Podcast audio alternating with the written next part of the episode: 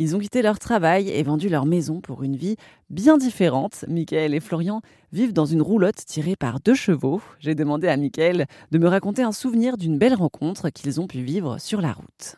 Il y en a, il y en a beaucoup. euh, une petite anecdote.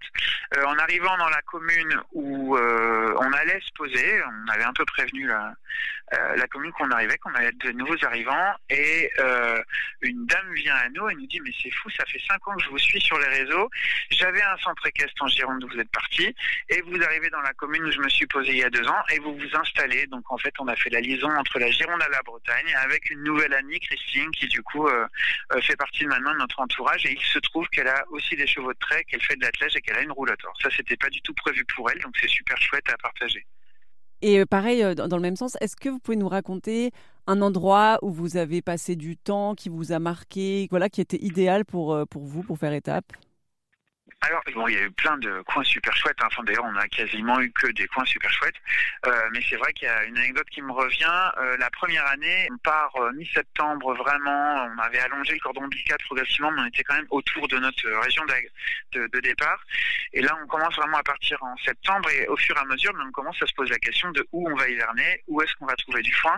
Et là, c'était un peu l'angoisse pour nous, parce que c'était notre premier hiver, donc on savait pas trop comment gérer. Et sur la route, on arrive dans un village où on nous prête un petit bout de parcelle, mais entouré entre quatre murs, une espèce de d'anciens vergers de curé peut-être, où il y avait vraiment pas grand-chose pour les chevaux, donc on avait décidé de rester qu'une nuit et puis d'avancer.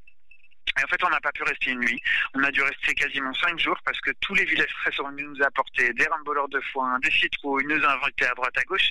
Et c'était compliqué de partir parce qu'on aurait été obligé de refuser euh, l'accueil. Et, euh, et, ça, c'est quelque chose qui est absolument merveilleux sur la route, c'est que les gens sont d'une gentillesse, d'une et, euh, et, ils nous offrent énormément de choses, leur temps, ils nous ouvrent leurs portes et leur cœur.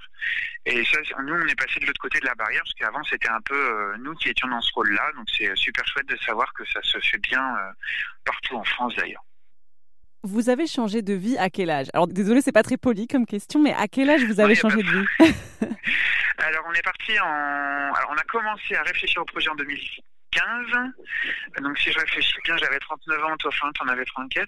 Et donc du coup, euh, on est vraiment parti euh, qu'en 2018. Donc je vous laisse faire le calcul. Moi je devais en avoir 42, Florian devait en avoir 37. Euh, donc du coup ça a été, c'est pas la crise de la quarantaine parce qu'il n'y avait pas de refus ou de rejet de quoi que ce soit. C'est vraiment un projet mûrement construit et on voulait construire quelque chose en plus, transmettre, euh, euh découvrir en même temps, euh, s'enrichir de, de, la route et c'est, on est vraiment très content de l'avoir fait pour ça parce que ça a été extrêmement riche et ça l'est toujours d'ailleurs. Comme quoi on peut changer de vie à la, à la quarantaine, c'est pas un problème quoi. Oui, oui, il n'y a aucun problème. Et d'ailleurs, peut-être on n'est plus.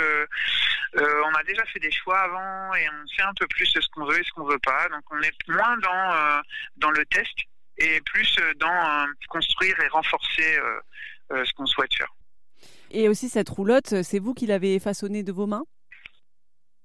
Alors nous avons construit toutes nos roulottes. Celle-ci, c'est la, en fait, c'est la quatrième et on l'a déjà refait deux fois. on est parti sur des bases euh, de châssis et puis on a aménagé toutes nos roulottes. Et là, on est en train de mettre en place un atelier pour pouvoir justement accompagner des gens qui voudraient euh, construire ou auto-construire leurs roulottes. Euh, donc, on les accompagne pour le chiffrage, trouver les matériaux, les conseiller techniquement et puis même pour le matériel. Donc, on est en train de faire ça sur Guingamp et on a d'ailleurs publié récemment une petite journée, enfin deux jours de de découverte du nomadisme à cheval pour accompagner les gens dans leur projet aussi. Merci à Mickaël pour cet entretien pour RZN Radio. Avec son compagnon Florian et leurs deux chiens, ils vivent dans une roulotte tirée par deux chevaux et ont ainsi créé leur association qui s'appelle Roulopa. Plus d'infos sur rzn.fr.